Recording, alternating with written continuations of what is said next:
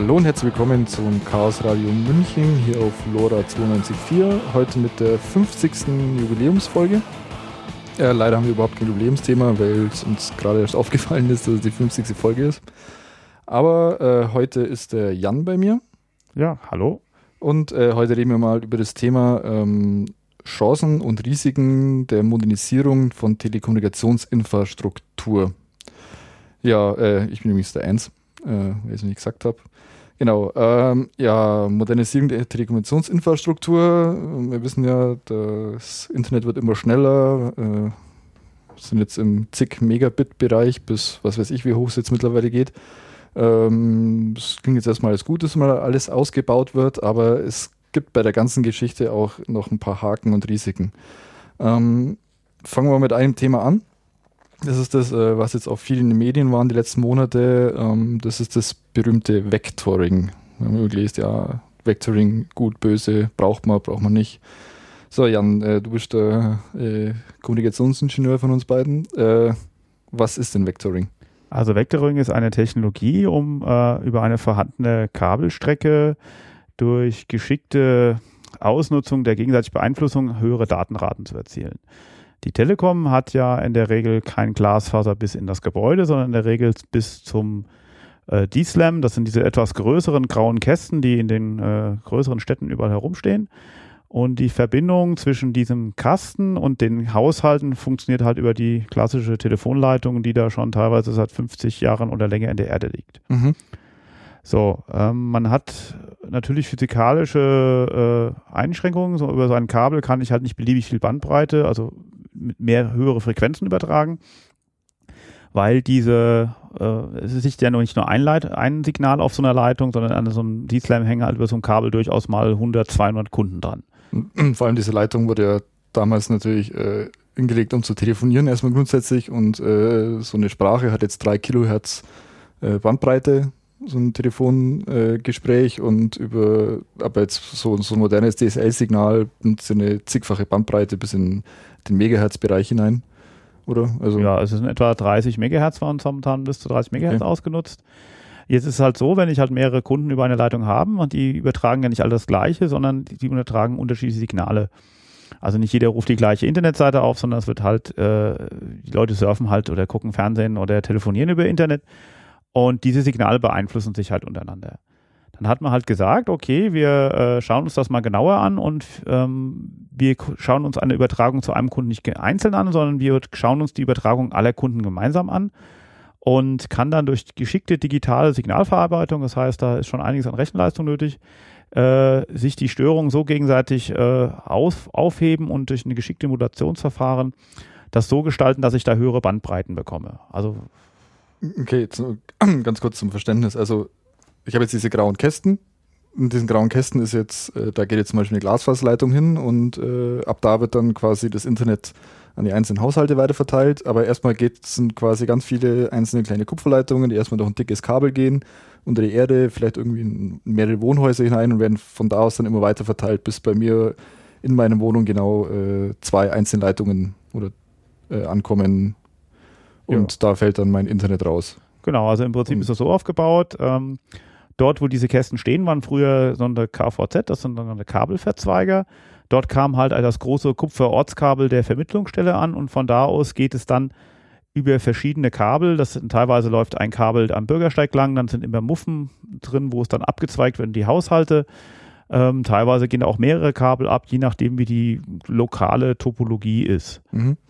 Und jetzt das Problem ist quasi, dass dadurch, dass äh, in so einem, in den dicken Kabel, das quasi jetzt erstmal hier sich so langsam auf die einzelnen Wohnungen verteilt, äh, quasi die, die einzelnen äh, Kupferleitungen komplett eng dicht aneinander gepackt sind, dass die sich gegenseitig stören. Einfach Klar. technisch wäre die halt ein bisschen. Die liegen halt parallel ja. zueinander, die koppeln natürlich untereinander. Wie gesagt, in so einem Kabel liegen durchaus 100 mhm. Doppeladern. Also es ist immer eine Zwillingsader, die zu einem Kunden geht.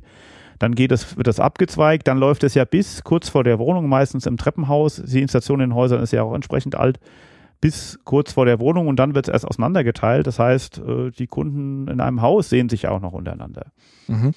So, jetzt hat man halt diese Technik, äh, ist ja im Prinzip ja erstmal nichts Schlechtes zu sagen, okay, wir haben eine Lösung gefunden, um hier höhere Bandbreiten zu machen. Aber der große Nachteil ist, ähm, ich muss alle Signale gleichzeitig erzeugen. Das heißt, ähm, momentan ist ja so, wenn ich bei einem anderen Anbieter bin, dann mietet der Anbieter die Kupferdoppelader von der Telekom und hat dann eigene Technik äh, in der Vermittlungsstelle zum Beispiel. Ah, okay. Also ist quasi, wenn ich jetzt, ähm, an, wir sind jetzt im Ort, da gibt es jetzt, keine Ahnung, die Telekom, es gibt Mnet, es gibt vielleicht noch irgendwie, keine Ahnung, Alice oder wen es auch gibt. Das heißt, die mieten die grauen Plätze in den grauen Kästen. Nein, es gibt unterschiedliche. Es gibt zwei Varianten. Also erstmal Mnet hat eigene Infrastruktur, da kommen wir später nochmal zu. Mhm. Ähm, sondern es gibt einmal ein sogenanntes äh, Vorleistungsprodukt. Das heißt, man kauft IP-Dienstleistungen ein. Das heißt, die technische Abwicklung dieser VDSL-Verbindung zum Beispiel wird von der Telekom gemacht und äh, ich kriege dann quasi den Datenstrom des Kunden in der Vermittlungsstelle ausgeleitet. Das heißt auch von diesem grauen Kasten, von diesem ganzen D-Slam auf der Straße bis zur Vermittlungsstelle über die Glasfaser. Und dort kriegt der Kunde wie 1 und 1 zum Beispiel, Alice macht das zum Beispiel oder Mhm. ältere Vodafone-Anschlüsse, äh, DSL-Anschlüsse, die mieten äh, entweder das Vorleistungsprodukt, während man einen klassischen DSL-Anschluss hat, also kein VDSL, also bis 16 Mbit. Das ist in der Regel, die mieten die komplette Kupferader bis zur Vermittlungsstelle und in der Vermittlungsstelle der Telekom. Dort haben sie dann eigene Racks, wo sie eigene Technik zu, äh, Okay, also die, die, die, die Kupferleitung gehört der Telekom genau. und äh, beziehungsweise früher der Post ähm, und die wird dann gemietet, direkt die Leitung. Aber Genau. jetzt, wenn, wenn wir jetzt in, von VDSL sprechen, also höheren Datenraten, wo quasi die Leitungslänge, reine Kupferleitungslänge zur Vermittlungsstelle zu lang wäre genau. und man deswegen ja auf die näher am, an der Wohnung liegenden Kästen ausweicht, da gibt es dann die Möglichkeit, dass äh, quasi nur noch dieses, die letzte Meile, die berühmte Genau, das ist das Kasten- sogenannte Vorleistungsprodukt der Telekom. Das ist zum Beispiel, wenn die äh, so, so gut wie alle VDSL-Anschlüsse äh, werden meistens als Vorleistungsprodukt bestellt. Mhm. Aber es gibt halt noch eine ganze Menge klassische DSL-Anschlüsse, ähm, die dann auch wirklich eigene Technik haben. Ähm, vielen Kunden reicht ja ein 16 Mbit oder bis zu 16 Mbit, wie mir schon die Werbung sagt. Das kann auch mal ein bisschen weniger sein. Aber viele Kunden sagen, das ist mir völlig ausreichend und das ist auch in Ordnung so. Äh, ist ja auch dann auch günstiger. Okay, und das, was ist jetzt, und das Problem beim Vectoring in der Geschichte ist jetzt, dass dies nicht mehr technisch nicht mehr möglich ist, weil alle Leitungen, die aus diesem grauen Kasten rauskommen, äh, durch das Vectoring äh, Genau, also das Ziel diese ähm, Technik, dass ich eine, dass ich das halt durchführen kann, äh, sagt, ich muss alle, an, alle Anschlüsse müssen gleichzeitig von diesem Vectoring-Modem oder D-Slam draußen gleichzeitig erzeugt werden. Das heißt, ich kann jetzt nicht noch einen klassischen DSL-Anschluss, der von einem anderen Carrier benutzt wird, in dem gleichen Kabel haben. Das ist absolut ausgeschlossen, sondern ich muss dann alles auf VDSL umstellen und es muss alles durch die Telekom gemacht werden. Okay, das, also die Telekom sagt ja jetzt, was jetzt auch in den Medien rumgeistert, mit, oh ja, wir müssen ja hier äh, modernisieren. Jetzt sagt die Telekom, ja, wenn wir Vectoring machen, wenn wir höhere Bandbreiten brauchen, dann dürfen die alle Anschlüsse, die hier rausgehen, nur noch von uns angeboten werden. Also quasi, Genau, wenn ich jetzt äh, mit meiner Wohnung an einem ähm, an, an, einem dieser grauen Telekom-Kästen hänge und äh, der wird auf Vectoring umgestellt, dann da kann habe ich laut Aussage der Telekom möchte sie gerne, dass ich dann noch einen Telekom-Anschluss buchen kann. ja, oder ein Anbieter wie die ein Vorleistungsprodukt der Telekom, also 1 und 1 zum Beispiel, oder Mhm. auch LSO2 mittlerweile macht das teilweise, aber wenn zum Beispiel der Anbieter erstmal mir das Produkt nicht anbietet, dann wird mein DSL-Anschluss zwangsgekündigt. Also mein jetzt vorhandenen Anschluss, wenn das auf Vectoring umgestellt wird, äh, entweder kann der andere irgendwie sagen, ja, okay, wir stellen auf ein Vorleistungsprodukt der Telekom an. Dieses Vorleistungsprodukt ist natürlich für den Anbieter teurer. Ich habe Ja. dann zwar eine höhere Bandbreite, aber ich muss dann auch mehr bezahlen. Und es ist halt die Frage, ob der äh, mein jetziger DSL-Anbieter das mir anbieten kann. Im Zweifelsfall wird der Anschluss gekündigt. Und es gibt überhaupt, also technisch wissen wir, das muss über dieses selbe Modem laufen alles, aber jetzt kann auch die Telekom können auch jetzt auch sagen, ja okay, ähm, ein anderer Anbieter jetzt zum Beispiel kann ja seine Glasfaser bis in diesen äh, Kasten reinlegen und äh, man schaltet die irgendwie zusammen und äh, die Daten von dem laufen halt auch über unser Modem mit. Ja, das, wer das, das also technisch wäre das natürlich überhaupt kein Problem. Das äh, scheuen natürlich die Anbieter. Äh, sie müssten extrem viel investieren, müssten aber immer noch von der Telekom das Vorleistungsprodukt nehmen. Also ähm, im, im Prinzip die Telekom verlangt dann irgendwie ein paar Euro weniger, wenn ich direkt bis dahin gehe. Und so sagen die sich halt, ich kleinere Übel ist halt das Vorleistungsprodukt in der Verbindungsstelle äh, abzugreifen, statt eine eigene Faser zu legen, weil sie haben ja immer noch keinen direkten Zugriff zu den Kunden. Weil Ja. das Glasfaser würde ja nicht ins Haus gehen, wo ich dann den Kunden selber direkt anschließen könnte, sondern es würde immer noch bei der Telekom landen. Und das wird das nie ein Anbieter machen, der sagt, äh, da habe ich ja immer noch die Abhängigkeit der Telekom. Also was ich da jetzt persönlich von einem Gesetzgeber äh, erwarten würde, wäre, okay, Telekom, ihr dürft Vectoring machen, ihr dürft dieses Modem da drin betreiben, äh, aber dann müssen trotzdem andere Anbieter ohne Mehrkosten gegenüber den bisherigen Lösungen daran angeschlossen werden. Das heißt auf gut Deutsch, dass eine so eine Vorleistung ähm, von der Vermittlungsstelle aus, also das andere Ende der Glasfaser, ähm, genauso viel kosten muss dem Anbieter wie, wie, wie jetzt direkt in diesem ja, da, da kommt, sitzen. Ist ja momentan auch die politische Diskussion, dass man halt äh, über diesen Preis, dieses Vorleistungsprodukt äh, diskutiert. Das äh, kommen wir da auch gleich mal zur betriebswirtschaftlichen Seite. Ähm, die Telekom macht natürlich Vectoring nur dort, wo sie Konkurrenz hat. Also Vectoring ist nicht dafür da, schnelles Internet in irgendwelche äh, Dörfer oder auf, aufs Land zu bringen, sondern ist dafür da, wo sie viel Konkurrenz hat. Konkurrenz hat sie hier zum Beispiel in München als Beispiel durch Mnet, die jetzt mittlerweile schon 300 Mbit anbieten und auch die Kabelanbieter. Die Kabelanbieter ähm, können auch mittlerweile Bandbreiten von 200 Mbit oder mehr anbieten die Telekom mit einem jetzt klassischen VDSL-Anschluss kann maximal 50 Mbit anbieten. Es ist ja auch so, in München oder in anderen Großstädten, überall da, wo die Telekom Konkurrenz hat, ist der DSL-Anschluss der Telekom 5 Euro günstiger. Sobald die Telekom keine Konkurrenz mehr hat okay, und nicht im Wettbewerb steht, äh, kostet der Anschluss gleich mal ein 5 Euro mehr. Mhm. Und dieses Vectoring, das mag zwar irgendwo auf dem Land vielleicht noch irgendwo ein, die letzten Meile noch irgendwie ein bisschen was bringen, aber hauptsächlich geht es der Telekom nur um die Städte, um dort, wo sie viel Konkurrenz hat, äh, weiterhin die höchsten Datenraten anbieten zu können. Ähm, und das ist der einzige Grund, warum sie das überhaupt so forciert. Die Telekom wird dadurch nicht ein Dorf besser ausbauen oder schneller ausbauen ja, als jetzt. Ja, zum Thema Dörfer kann ich auch gleich noch was sagen. Ähm, also es bedeutet auf gut Deutsch, Vectoring hat für die Telekom zwei Vorteile. Erstens, sie können damit zum einen die Bandbreite, die die Konkurrenz durch andere Produkte wie jetzt Mnet mit Glasfaser oder die Kabelanbieter mit ihren Kabelanschlüssen mehr Bandbreite bieten, um da konkurrenzfähig zu sein. Und gleichzeitig ähm, können sie durch den Zwang zur Vorleistung andere äh, klassische DSL-Anbieter, die jetzt keine eigene Glasfaser oder Kabelinfrastruktur haben in der Stadt, ausschließen.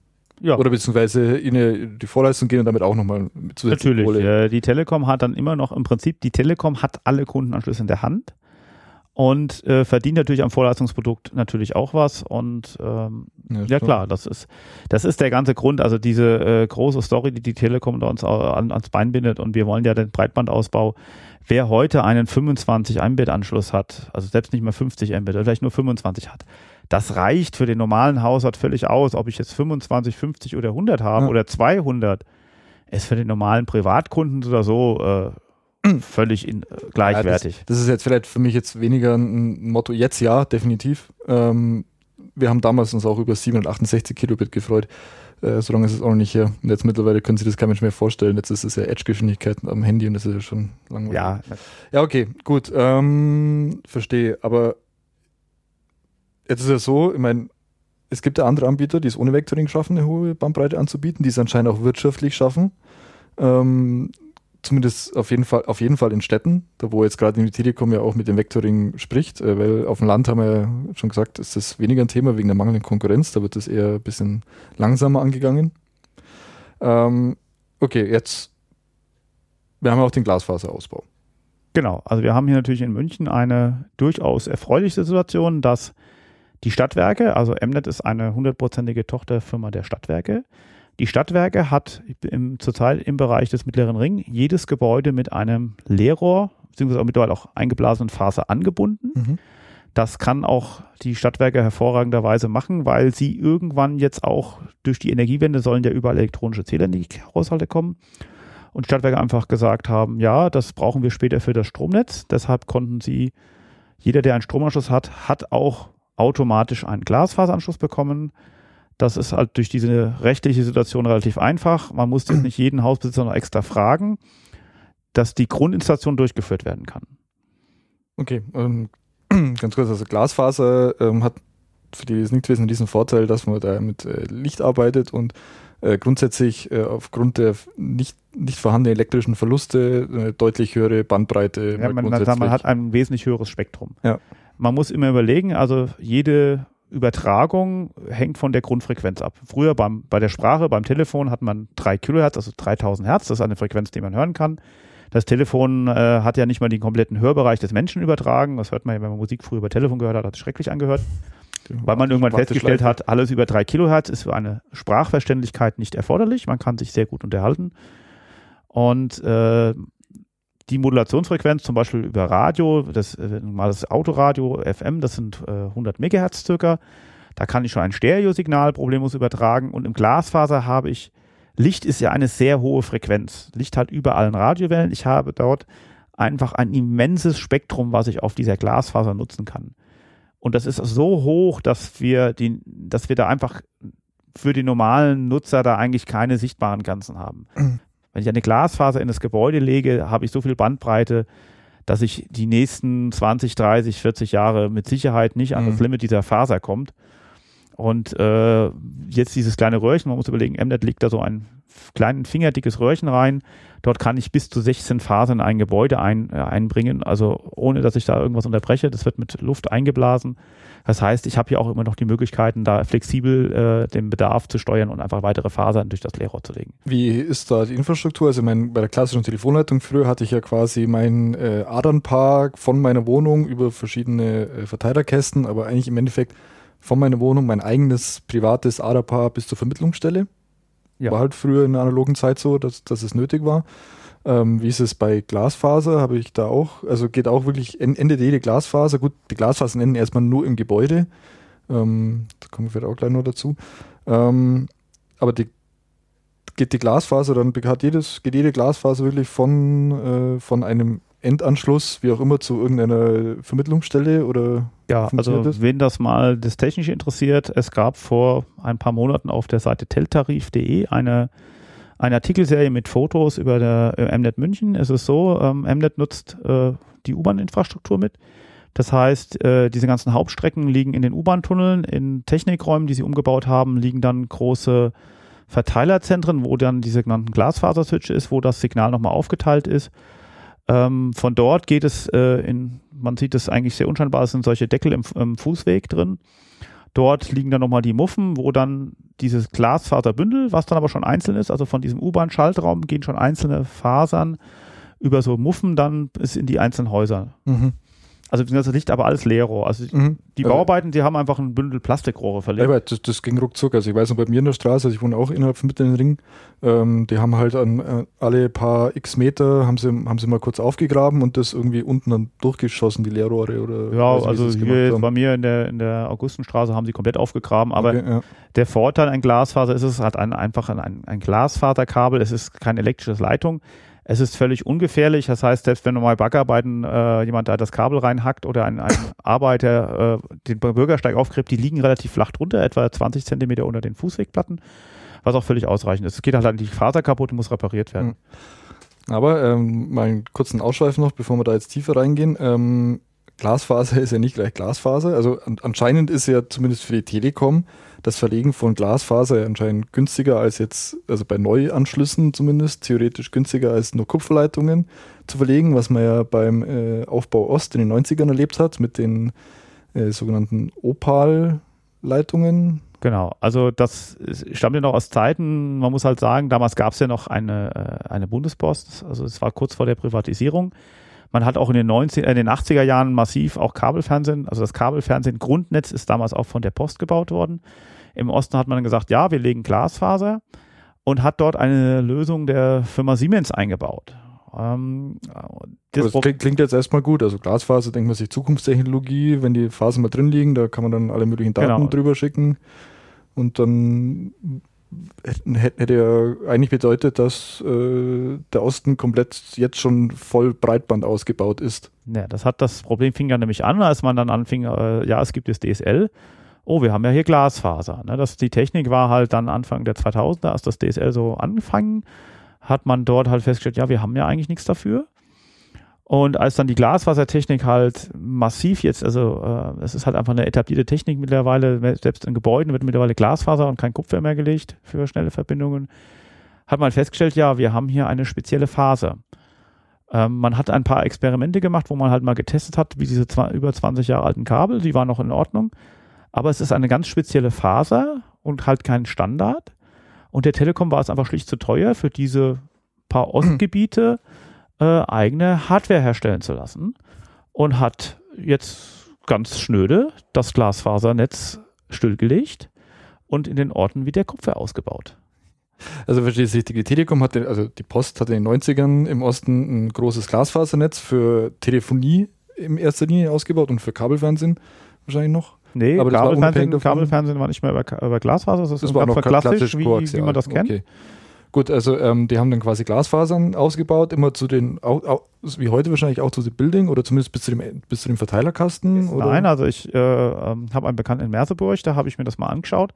Es war tatsächlich in jedes Gebäude. Dort hing bei Einfamilienhäusern ein kleiner äh, Übergabepunkt, der wurde auch mit Strom versorgt, hatte sogar einen kleinen Akku drin. Und in Mehrfamilienhäusern war ein großer Kasten drin, wo dann eine kleine Vermittlungsstelle eingebaut war im Prinzip, die dann das äh, Glasfasersignal wieder in analog oder ISDN-Anschlüsse umgewandelt Also aus heutiger Infrastruktursicht eigentlich ein absoluter Traum quasi. Man hat äh, eine Glasfaser in jede Wohnung, in jedes Gebäude, überall also, hin. Also das, was jetzt quasi jetzt äh, nach 2010, also ich weiß nicht, wann Mnet angefangen mit der Glasfaser, 2012 war es, glaube ich, äh, angefangen hat, das auszubauen, hatten die eigentlich schon. Aber das Problem war, dass die Faser optisch ein bisschen andere Eigenschaften hatten als die Fasern, die man heute verwendet und äh, man deswegen keine bereits etablierten standardisierten Endgeräte hernehmen kann.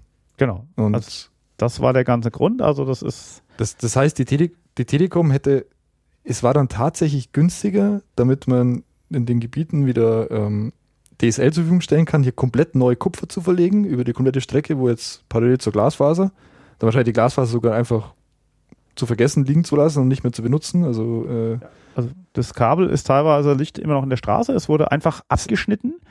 Also wie gesagt, ich habe das live in, einem, in diesem Ort gesehen. Ähm, ja, und dann hat man, äh, wir haben dann teilweise noch die Kästen abgehängt, die hat die Telekom auch einfach hängen lassen. Also sie haben dann teilweise die Technik ausgebaut, teilweise haben sie es einfach hängen lassen. Das hing teilweise noch am Strom, da habe ich das erstmal abgeklemmt und gesagt, ja, das brauchst du gar nicht mehr. Und ja, und die Telekom macht halt auch einen gravierenden. Ich, ich kann man das nicht vorstellen. Also, das, das, das, das ist dass das günstiger sein kann, als da jetzt mal ein bisschen Entwicklungsarbeit reinzustecken und hier für diese Fasern äh, Modems zu entwickeln, die funktionieren. Ja, die Telekom hat halt, das sind halt Betriebswirtschaftler. Ähm, na, so eine Entwicklung ist nicht ganz äh, so einfach, wie man sich das vorstellt. Aber trotzdem, äh, vielleicht gab es auch irgendwelche patentrechtlichen Probleme, dass man da irgendwelche Sachen von Siemens noch benutzen muss. Das weiß keiner genau. Die Telekom hat das nie irgendwie groß öffentlich gemacht, warum sie das gemacht hat. Und die Telekom hat halt auch einen gravierenden Fehler gemacht, damals schon und jetzt auch, wo sie wieder Kupfer verlegt haben. Im Gegensatz zu Mnet legen sie Kabel. Hätte man damals schon die Glasfaser in ein Leerrohr gelegt, hätte man sie austauschen können. Und ich verstehe auch nicht, wenn man schon wieder ein neues Kupferkabelnetz baut, warum man dann nicht einfach Leerrohr legt, wo man dann später das Kupfer einfach durch Fasern tauschen kann. Das Gute ist, wenn da jetzt Kupfer drin liegt, komplett, ähm, dass man für höhere Bandbreiten da jetzt Vectoring einsetzen muss und Telekom hier Monopol behält. Bei äh, Glasfasern wäre, hätte ja vielleicht die Gefahr bestanden, dass die Black Fibers von anderen Anbietern gemietet werden könnten. Dann hier noch einen kleinen Exkurs zum Beispiel. Ähm, zum Beispiel ähm, bei Bundesautobahnen wird mittlerweile bei Neubau oder Renovierungsvorhaben große Leerrohrbündel parallel zu den Autobahnen gelegt mhm. auf beiden Seiten.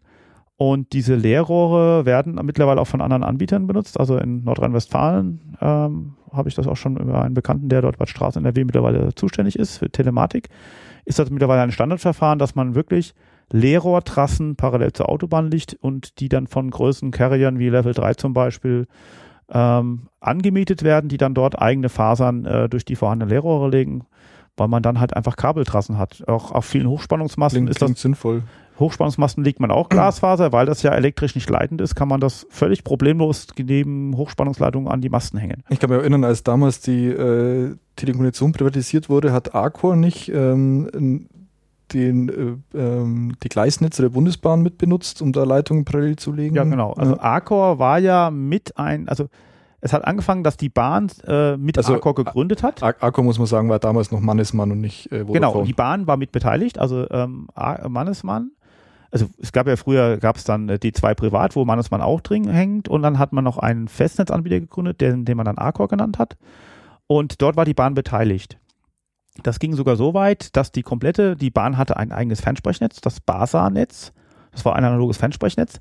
Das ist komplett von äh, Arcor übernommen worden und man hat dort auch parallel zu Bahntrassen, das sieht man teilweise, wenn man aus dem Zug hängt, hängt meistens noch so auf Rollen an den Masten nebenher so ein schwarzes Kabel die haben auch, oder es liegt in diesen äh, vorhandenen Kabeltrassen, wo auch die Signalleitungen liegen, liegt ein Glasfaser. Mhm. Und das ist auch das Netz, was Vodafone mit dem kompletten Übernahme von Arcor komplett übernommen hat. Also erstmal sinnvoll. Also ihr seht schon, also wir haben jetzt mal so, jetzt gehen wir so langsam ein bisschen in die Geschichte des äh, Netzausbaus, also die letzten Modernisierungen seit dem analogen Telefonnetz, dass da seit der Privatisierung eigentlich wirklich hauptsächlich betriebswirtschaftliche Gründe dahinter stecken, warum unser Breitbandausbau nicht so weit ist, wie er sein sollte.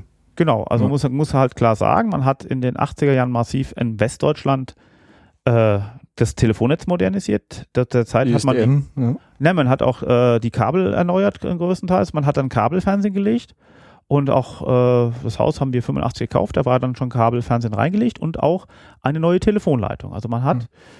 auf Staatskosten massiv Geld in den 80er Jahren in die Hand genommen, um in den Städten auf Staatskosten muss man so sagen, also ja, quasi auf Steuergeldern, quasi unser Netz hat hat das Kabelnetz und äh, das Kabelfernsetz und das Telefonnetz dort modernisiert ähm, und das hat die Telekom ja quasi geschenkt bekommen. Ja. Noch einen kleinen Exkurs zum Kabelfernsehen. Also Kabelfernsehen wurde damals auch von der Post betrieben. Diese wurde aber verpflichtet, äh, im Rahmen der Privatisierung diese Kabelnetze zu verkaufen. Da ist zum Beispiel ein Kabel Deutschland draus entstanden ähm, oder äh, United Media oder Kabel BW. NBW, ja. Ähm, Kabel BW. Wir haben in München auch ein nettes Konstrukt, dass es in München zwei Kabelnetze gibt. Wir haben noch Kabel Medien Service das heißt. Super Anbieter bin ich auch. Ja, ähm, wir haben sogar zwei Kabelanbieter, äh, ja. die teilweise parallel auch in den Häusern drin liegen und dann wird ein Netz angeschlossen. Ja. Ja, da gibt es ja auch nochmal so einen kleinen Exkurs Kabel, das Kabelglasfaser. Das ist auch wieder so ein Marketing. Super Werbeslogan. Ja, auch von Kabel. Nee, nicht Kabelglasfaser, Coax Glasfasertechnologie heißt, glaube ich, sogar, oder? Die berühmte ja. Koaxialglasfaser. Als Ingenieur ja. tut es da ein bisschen. Ja, das ist natürlich ein Marketinggeschwätz, das muss man einfach sagen. Es ist halt so, wir haben das Kabelnetz ist ja halt primär dafür entwickelt worden, dass man äh, Fernsehgeräte anschließen kann und das ist auch weiterhin so. Deshalb ist im Haus immer ein Koaxialkabelnetz. Aber auch dort ist es ein Koaxialkabel ist auch weit besser geeignet als so eine Kupferdoppellader, sondern ein mhm. Koaxialkabel ist ein Hochfrequenzkabel, das für Frequenzen bis 1000 Megahertz geeignet ist und da kann ich natürlich weit höhere Bandbreiten äh, drüber realisieren als über eine Kupferdoppelader. Deshalb kann ich beim Kabelfernsehen, äh, im Kabelfernsehanbieter auch mittlerweile 200 Mbit völlig problemlos haben und das Glasfaser liegt dann genauso wie bei der Telekom bis zum grauen Kasten auf der Straße. Wobei natürlich der Nachteil von der Glasfaser ist, dass äh, jetzt nicht wie bei der Kupferleitung äh, jede Wohnung bis zur Vermittlungsstelle ihr eigenes Kabel hatte, sondern es ist quasi mehr eine Baumstruktur. Ist, genau, es ist ein also sogenanntes. Man teilt, man teilt sich ja das Kabel mit allen in seiner Wohnung, äh, in seinem Haus. Genau, man nennt es das sogenanntes Shared Medium.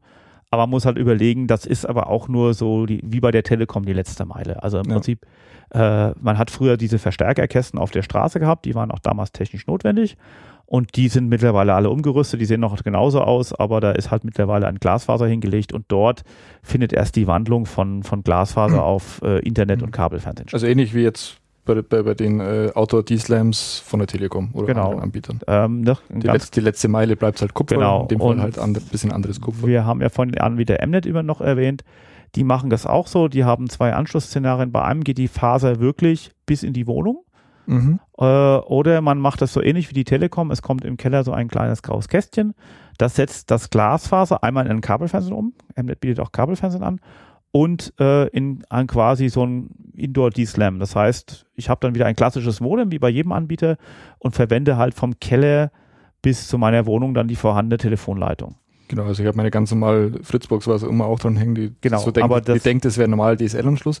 Aber mit dem entscheidenden Unterschied, dass äh, zu dem grauen Kästen auf der Straße die letzten 500 Meter bis in die Wohnung der Telekom gehören von dem Kupferkabel.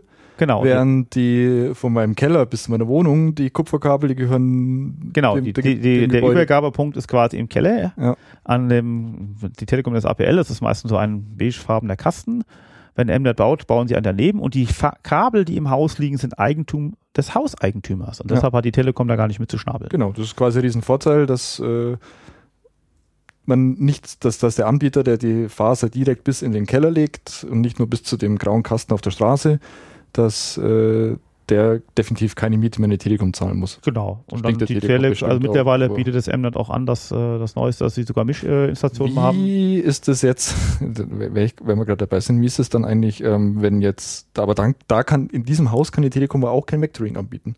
Weil ja im, im, im Haus. Ja, da kann die Telekom gar nichts machen. Ähm, das müssen sie halt in Kauf nehmen. Das muss halt, diese Störungen müssen sie in Kauf nehmen, dann können sie gar nichts gegen machen, Genau. weil wenn jetzt da andere Anbieter sind, wie Mnet, die so ein, äh, es gibt auch bei anderen Städten, äh, EWTEL zum Beispiel im Kölner Raum, die es so ähnlich machen, da diese Störung muss die Telekom akzeptieren, weil da hat sie ja keinen Zugriff mehr drauf. Eben, also es, Hoheit endet am Übergabepunkt im Haus. was, was effektiv, also in meinem Verständnis jetzt bedeutet, dass in München jetzt zum Beispiel, sobald an, in irgendeinem Gebäude an, in der Nähe eines Telekom-Verteilerkastens ein, jemand einen Mnet-Glasfaseranschluss hat, der die letzten 20 Meter über Kupfer realisiert, die vielleicht parallel von den Kabelsträngen zusammen mit äh, den normalen Telekom-Leitungen im, im, Haus verteilt werden, weil es halt nun mal äh, am Anfang Standard dafür gesagt am Standard ist, dass dann äh, die Telekom hier kein Vectoring anbieten Ja, sie kann Vectoring schon machen, aber sie erreicht nicht die Datenraten. Also die Technik erkennt schon, wenn da Störungen drauf sind und wenn sie halt merkt, dass diese Störungen nicht von sich selber stammen, also dieses Modem weiß ja die Signale, die es auf allen Leitungen hat, Ja. dann äh, kann, aber- äh, reduziert sich da aber- einfach die Bandbreite. Aber das macht doch jetzt das, das komplette Vectoring-Thema komplett obsolet. Eigentlich in, in, in dem Sinn. Also dann, dann macht es dann macht's zumindest jetzt in, in einer Stadt wie München, in der eben so ein so äh, Fiber to the Building existiert, äh, macht dann Vectoring keinen Sinn mehr. Und auf dem Land haben wir gesagt, ist betriebs betriebswirtschaftlich nicht sinnvoll, Telekom. Also ist es eigentlich nur ein reines, äh, so eine Art, ja, an manchen Stellen geht es Also halt gerade in München- Haupt, man, schließt, man schließt, man macht mit diesem Thema quasi eigentlich keine größere Bandbreite. Das Einzige, was man auch schafft, ist die Anbieter, die keine Glasfaser bis ins Haus hat, sondern wirklich den auf, die, auf den Outdoor-Kasten angeschlossen sind, ausschließen. Also es ist dann Es ist, effektiv nur noch betriebswirtschaftlicher es ist Hintergrund ein, und gar ein reines betriebswirtschaftliches Sinn. Natürlich, die Telekom kann es nicht ausschlachten, wir bieten das 100 Mbit an. Ähm, Im Endeffekt Obwohl die 100 Mbit, weil jemand gleichzeitig einen Mbit-Anschluss mehr im Haus hat. äh, Ja, wahrscheinlich aber ich sag mal, äh, die. Hauptstrecke liegt halt nicht im Haus, sondern liegt halt drin. Das Ja. sind die, da liegen dann die 100 Meter draußen und die letzten 10, 15 Meter liegen halt parallel. Ähm, wir müssen halt in München auch noch eine Situation, wir haben, wir haben Kabel Deutschland bzw. das Vodafone, wir haben Kabel Medien Service, KMS, wir haben das klassische Kupferkabel der Telekom oder 1 und 1, äh, LS, O2, Vodafone, DSL, die über Kupfer kommen und wir haben Mnet. Das heißt, München ist in der Innenstadt mehr als super versorgt. Ich Ja. habe teilweise Minimum drei Anbieter zur Auswahl, die ich wählen kann. Es macht also in den Großstädten eigentlich überhaupt keinen Sinn, Ja. das was zu machen. Sag mal so, ähm, innerhalb von Mitten in den Ring aktuell. Also ich, ein, ein Bekannter von mir, der wohnt äh, ungelogen genau außerhalb von Mitten in den Ring. Das heißt, er hat mit Blick auf Mitten in den Ring leider keine Glasfaser. Mnet bietet nur 18 Mbit an und äh, andere Anbieter, zum Beispiel wie äh, 1 und 1, bieten bei ihm dann immerhin 50 Mbit an. Genau. Also weil die natürlich Eins und dann eins ist wieder das Vorleistungsprodukt. Ja. Äh, sobald sein äh, Kasten auf äh, Vectoring umgestellt hat, ist sein Mnet-Anschluss weg, weil Mnet kann kein VDSL anbieten über Telekom-Vorleistung, weil das Ja. machen sie selber. Das wäre dann zum Beispiel so ein Fall, dass Mnet diesen Anschluss kündigen müsste, weil sie das nicht mehr anbieten können. Sie Mhm. werden es zw- zwangsläufigerweise, sie ja weiter im Ausbauen irgendwann äh, erschließen. Aber das ist das klassische Beispiel, der Anschluss wäre dann erstmal gekündigt. Jetzt nur mal kurz Ex- Exkurs, wie es wie es vielleicht richtig laufen kann. Ähm, Beispiel Schweden. In Schweden, also ich habe ich hab mal ein halbes Jahr in Schweden gelebt und in, das war damals 2000, wann war das? 2009 und es hatte ungelogen, jeder Schwede hatte einfach eine Ethernet-Dose bei sich in der Wand, wo einfach 100 Mbit rausfallen. Punkt. Ohne Widerrede. Ja, das ist halt mal Internet, schließt mal an, man kriegt, eine, man kriegt eine öffentliche IP und da fallen 100 Mbit raus. Ähm, da ist es nämlich so, da ist es klassisch nicht der Telekommunikationsanbieter, der Internet zur Verfügung stellt. Das ist in Schweden ist, Telekommunik ist, ist der normale Telefonieanbieter, bietet Telefonie an und das Internet kommt von den Stromnetzbetreibern. Das heißt, damals haben einfach da die Stromnetzbetreiber, die haben auch keine Abrechnungsmodelle benötigt, wie jetzt die Telekom, deswegen gab es auch keine Einwahl oder irgendwelche Technologien wie jetzt PPPoE oder ähnliches, was wir bei uns haben, warum wir überhaupt uns einwählen müssen. Ähm, sondern da geht, ging einfach parallel zur Stromleitung, wurden einfach ein Batzen Glasfasern verlegt, Stromleitung geht in jedes Haus rein, da schießt man die Glasfaser einfach mit durch äh, und äh, unten ist dann ein Switch im Keller und jeder hat ein Ethernet-Kabel hoch und so, so, so funktioniert es in Schweden und zwar au- auch in Kleinstädten. Und äh, gut, in, in Stockholm vielleicht nicht, das wäre ein bisschen anders, aber zumindest auf dem Land, in Kleinstädten funktioniert das so. Da hat jeder einen Das 100 Mbit-Anschluss bei sich. Das ist natürlich ein absoluter Traum. Das, das, ist, äh, wenn, das ist, wenn einfach quasi keine betriebswirtschaftliche Dinge sitzen. Da gibt es auch nur den einen Anbieter. Also da gibt es halt einfach die, der, die Stadtwerke, wo man quasi einen Strom hat und da fällt dann halt das Internet gleichzeitig mit aus der Wand. Das ist natürlich die Idealbedingung. Also eigentlich, äh, wir kommen ja gleich nochmal über zum Betriebssicherheit moderner Netze, Ja. aber eigentlich ist das so, was man eigentlich haben will. Im Prinzip äh, möchte ich einfach Internet haben. Ich äh, ist mittlerweile gibt es in München die ersten Baugenossenschaften, die das so realisieren. Die äh, legen sich eine große Glasfaserleitung in den Keller und machen dann in den Wohnungen nur noch Ethernet-Dosen. Und das Nette ist, man kann sowas genauso abrechnen wie einen Kabelfernsehen. Das Haus kost, wird halt umgelegt, die Kosten, die entstehen. Das sind ideale Traumbedingungen. Ich, es auch, macht auch keinen Sinn, dass ich in meinem Haus 20 DSL-Anschlüsse habe. So, so, so, läuft, so läuft es in Schweden nämlich auch, weil da geht die Glasfaser rein, das Gebäude jetzt, oder man zahlt eben wie beim Kabel für die Glasfaser, äh, ist es völlig egal, welche, das ist, da gibt's, da kann ich nicht irgendwie sagen, okay, ich will, ich will jetzt 25 Mbit, 100 Mbit oder irgendwas haben, sondern es fallen einfach die 100 Mbit aus der Dose raus. Äh, entweder ja oder nein, entweder ich zahle es quasi, wie beim Kabelanschluss, und wenn ich nicht, dann wird quasi mein mein Stecker unten im Keller aus dem Switch rausgezogen und. Nö, das ist noch relativ einfach. Äh, teilweise hat man auch sogenannte Medienkonverter. Ich muss halt dann einmal anrufen, sagen, hier ist meine Seriennummer, bitte schaltet mir das frei und dann Ja. geht das fünf Minuten später. Ja. Völlig Ja, unkompliziert. diese, dies, dieses Modem-Einwahlsystem ist wirklich, glaube ich, auch so ein typisch deutsches Produkt, weil die Telekom halt unbedingt wollte, dass man auch über DSL-Minuten genau abrechnen kann, obwohl das heute Also da keiner mehr macht. kommt es her, also DSL äh, wird halt viel benutzt. Also es wäre gar nicht nötig, dass man da irgendwelche Zugangsdaten hat und sowas. Man könnte einfach den Port, an dem man hängt, aktivieren oder deaktivieren ähm, und fertig. Ja, aber aus, wie wir schon gesagt haben, aus betriebswirtschaftlichen Gründen hat man das wahrscheinlich damals. Ja, äh, natürlich möchte man das auch alles überwachen und alles nachvollziehen und äh, eine gewisse haben. Die Störerhaftung in Deutschland trifft ja nun mal auch DSL-Anschlüsse. Eigentlich wäre das überhaupt nicht Das ist zum nötig. Beispiel in Schweden ist es so, ich, ich ähm, gut, über die Mac ist es theoretisch irgendwie zuordnenbar, aber da ist es nicht so, dass ich mir irgendwie einwähle und eine IP bekomme, äh, die dann irgendwie äh, meinem Benutzernamen zuordnenbar ist, sondern ich stecke mein Gerät in die Dose, bekomme eine öffentliche IP. Wenn ich ein zweites Gerät anschließe, bekommt es nochmal eine eigene. Also ich habe auch keine irgendwelche NAT-Probleme oder irgendwas.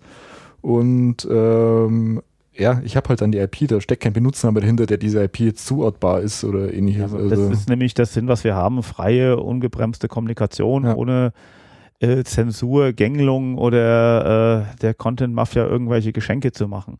Ja, das, ich, ich sage nur, also es gibt halt auch einen Unterschied. Bei uns haben, aus irgendwelchen Gründen ist es bei uns halt so entstanden. Das, das Netz, gut, Deutschland ist, gut, Schweden ist auch ein riesiges Land, da kann man jetzt nichts sagen.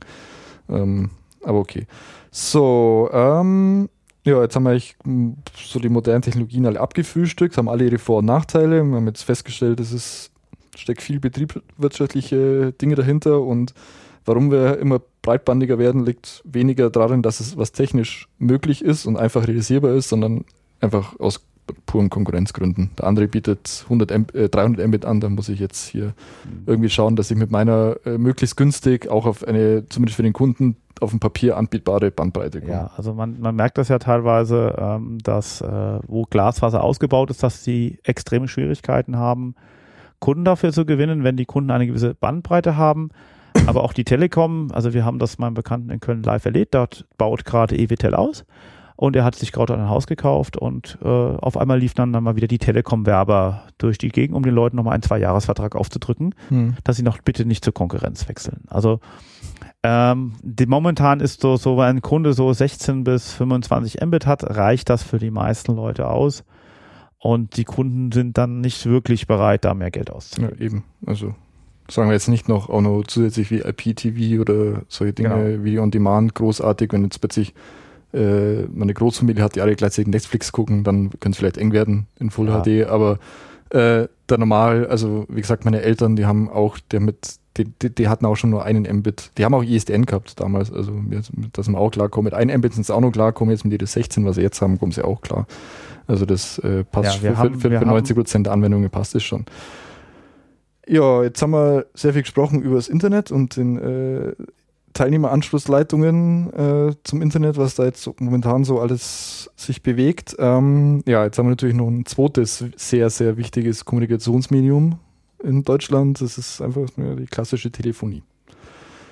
Da haben wir jetzt schon viel drüber geredet. Okay, äh, klassische Telefonie war, ich habe ein Kupfernetz, äh, habe da am einen Ende hängt ein Telefon, am anderen Ende hängt eine Vermittlungsstelle, die auch über andere Kupfernetze und so weiter äh, dann ein Telefongespräch verbindet, das berühmte Leitungsvermittelte im Gegensatz zum Paketvermittelten äh, was wir jetzt haben. Also jetzt nicht so, dass wenn ich jetzt auf Google gehe, dass ich mich erstmal die Telefonnummer von Google wählen muss, um mich auf einen Google-Rechner einzuwählen, sondern es schuldet alles durch das Internet. Ähm, ja, jetzt ist es ja nun mal so, dass mittlerweile auch aufgrund der Tatsache, dass die Kupferleitungen die kompletten Bandbreiten nutzen wollen ähm, für, für DSL, dass äh, wir teilweise bis zum Haus rein nur Glasfaser haben, gar kein Kupfer mehr haben. Das heißt, wir haben diese klassische direkte Verbindung von Telefon zur Vermittlungsstelle gar nicht mehr physikalisch ähm, und so weiter. Ja, jetzt immer wieder dieses Wort Voice over IP äh, herumgeistert. Genau, und, wir haben, ja. haben in den letzten Jahren eine massive Transformation der klassischen Telefonie, äh, aber auch des Fernsehens in eine IP-basierte Welt. Ähm, die Technik, die die Telekom noch vorhält und ein paar private Anbieter auch noch vorhalten, die ISDN oder analog können, diese Technik ist sehr alt, die stammt teilweise aus den 90er Jahren, wird nicht mehr hergestellt, äh, verursacht immense Wartungskosten. Äh, obwohl es ein sehr betriebssicheres Netz ist, ähm, ist natürlich auch der Sinn, dass die Telekommunikationsanbieter, die Telekom kündigt auch momentan massiv Altanschlüsse. Und bei, mein, bei meinen Eltern ist letzte Woche Genau, also das mhm. ist so, diese Anschlüsse werden jetzt zwangsmigriert. Die Telekom hat den Slogan ausgegeben, bis Ende 2017 möchte sie alle alten Vermittlungsstellen abschalten.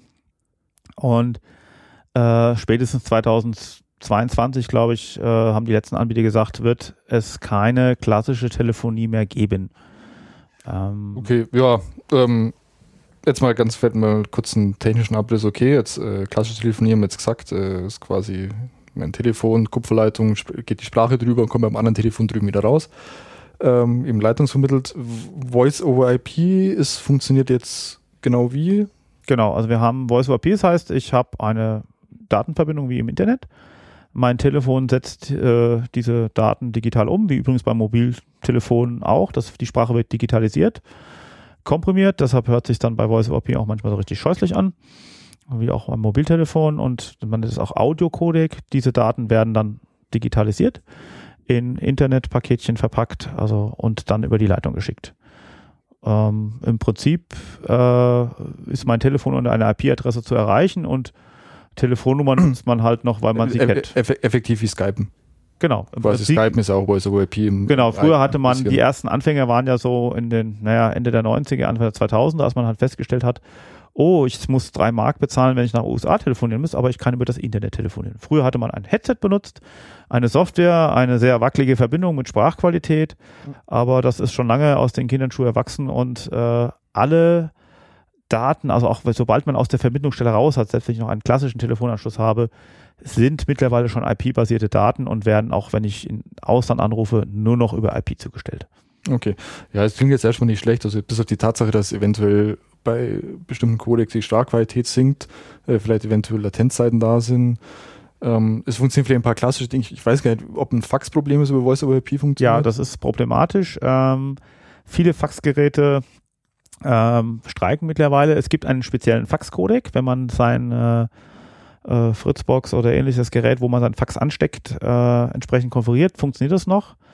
Äh, ja, Fax ist am Aussterben, aber es ist immer noch ein einfaches Medium, um schnell ein gerichtsfest äh, oder ja. rechtlich anerkanntes unterschriebenes also, Schreiben von A nach B zu transportieren. Ich, ich kenne kein Unternehmen, das kein nicht tägliche Fax benutzt. Also. Doch, die Telekom hat ihre Fax-Hotline zum Kündigungsschreiben nämlich abgeschaltet. Die gibt es ah. nicht mehr. Ach, man kann nicht mehr per Fax kündigen? Man, die Telekom hat die Faxnummer abgeschaltet. Ähm, wie wie bin ich dann jetzt? Gar nicht. Ich muss darauf warten, bis ich auf euch Aber jeden werde. Dienstleistungsvertrag grundsätzlich per Einwurf einschreiben, äh, rechtzeitig, am besten gleich nach Vertragsabschluss.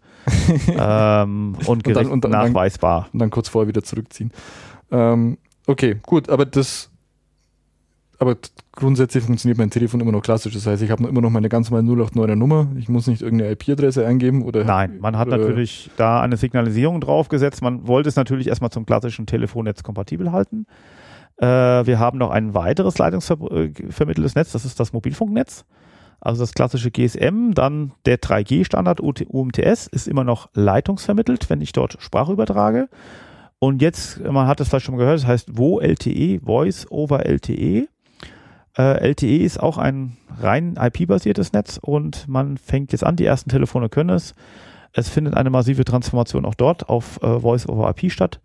Und zum Beispiel die Schweiz schaltet in zwei, drei Jahren ihr klassisches GSM-Netz komplett ab. Oh, okay. Dann wird es noch 3G mhm. geben und in zehn Jahren wird es auch kein klassisches Mobiltelefonnetz mehr geben, sondern es wird auch ein rein IP-basiertes Netz sein. Okay, das heißt, mein Telefon funktioniert noch weiterhin. Ich kann irgendwie eine 089-Nummer anrufen. Es klingelt ganz normal. Es, äh, ich muss, außer die Tatsache, dass es jetzt nicht mit direkten Telefondose steckt, sondern in der Fritzbox zum Beispiel, äh, wo es dann quasi in digitalisiert wird. umgewandelt wird, digitalisiert wird.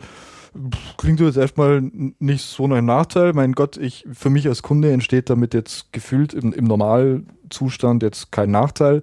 Und äh, die Tele oder die Telekommunikationsanbieter müssen keine zwei Netze parallel aufhalten. Wo ist da jetzt das Problem? Naja, was, was halt äh, massiv ausfällt, ist die Betriebssicherheit im, im Störungsfall zum Beispiel. Ähm, das frühere Telefonnetz war halt amtsgespeist, nannte man das. Mein Telefon wurde von der Verbindungsstelle über dieses Kupferkabel mit Energie versorgt. Mhm. Ich muss Sprache übertragen, das geht nicht verlustfrei, also hat man da einfach eine Gleichspannung draufgelegt. So ein Analogtelefon ist eine Erfindung, die ist über 100 Jahre alt. Extrem betriebssicher.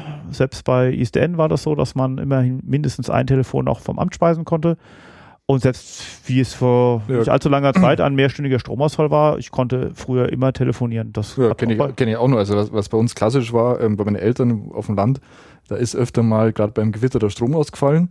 Dann hat man, äh, man hat ja gemerkt, okay, wir nachten das Licht aus, dann hat man erstmal das Telefon genommen und äh, hat erstmal bei den Stadtwerke Augsburg angerufen und äh, gesagt, äh, äh, hallo, bei uns ist mal wieder Strom ausgefallen, schickt es mal jemanden. Die haben es natürlich meistens schon gewusst, aber ja, das fällt halt weg. Also warum, warum fällt das weg? Also äh, ja, wir müssen überlegen. Ähm, so eine IP-Verbindung, also selbst meine Fritzbox, also das Gerät, was meine Sprache, die immer analog ist, sonst könnten wir uns ja nicht unterhalten, in digitale Sprache umsetzt, das braucht Energie. Und so. ja, klar, meine Fritzbox steckt eine Steckdose, die Genau, also dann gibt es ja so ein schönes Pamphlet der Telekom, wo sagt, ja, dann nehmen Sie doch einfach so eine USV, stecken da Ihre Fritzbox dran. Erstmal so eine USV dafür ausgelegt, einen Rechner irgendwie eine halbe Stunde mit Strom zu versorgen. Ähm, und nicht für Dauerbetrieb, sondern Fritzbox braucht nicht viel, aber irgendwie nach ein paar Stunden ist das leer. Der Nachteil ist aber auch dieses, diese graue VDSL-Kiste, die draußen auf der Straße steht. Die hat dann zwar ein paar Akkus drin, aber nach ein paar Stunden, zwei, drei Stunden sind die leer. Wenn man einen M-Net-Anschluss hat, steht so ein, ist so ein Kasten im Keller, der hängt am Hausstrom. Fällt der Hausstrom aus, ist mein kompletter M-Net-Anschluss aus. Hatte ich erst bei mir. Bei mir, ich hatte vor kurzem, haben sie bei uns an der, an, an der äh, Hauptstromleitung im Haus was gemacht. Also, nee, Zähler haben sie ausgetauscht, glaube ich, und dann ging es auch genau, nicht mehr. Genau, sie hat das so gehabt, dass man diese Sicherung, oder MNET installiert zwar meistens eine extra Sicherung, diese äh, Firmen, die das für MNET äh, bauen, die war bei uns im Keller auch mal rausgeflogen. Die habe ich dann wieder reingedrückt, das ging ja schneller als bei MNET anzurufen. Aber das ist ein Problem, wie die Betriebssicherheit dieser Netze ist halt okay, bei Stromausfall nicht das, gewährleistet. Das heißt auf Deutsch, wenn der Strom ausfällt, kann ich nicht mehr telefonieren. Genau. Und reicht auch schon, wenn, wenn, bei mir in meinem Block der Strom ausfällt und nicht nur irgendwie Stadt. Äh, der Wohnung. Wenn, wenn, man jetzt, wenn man jetzt noch weiter denkt, natürlich im, im Katastrophenfall völlig. Genau, also ein mehrstündiger, es, es hat es ja schon gegeben, also in München zum Beispiel, das ein großer Teil der Stadt war.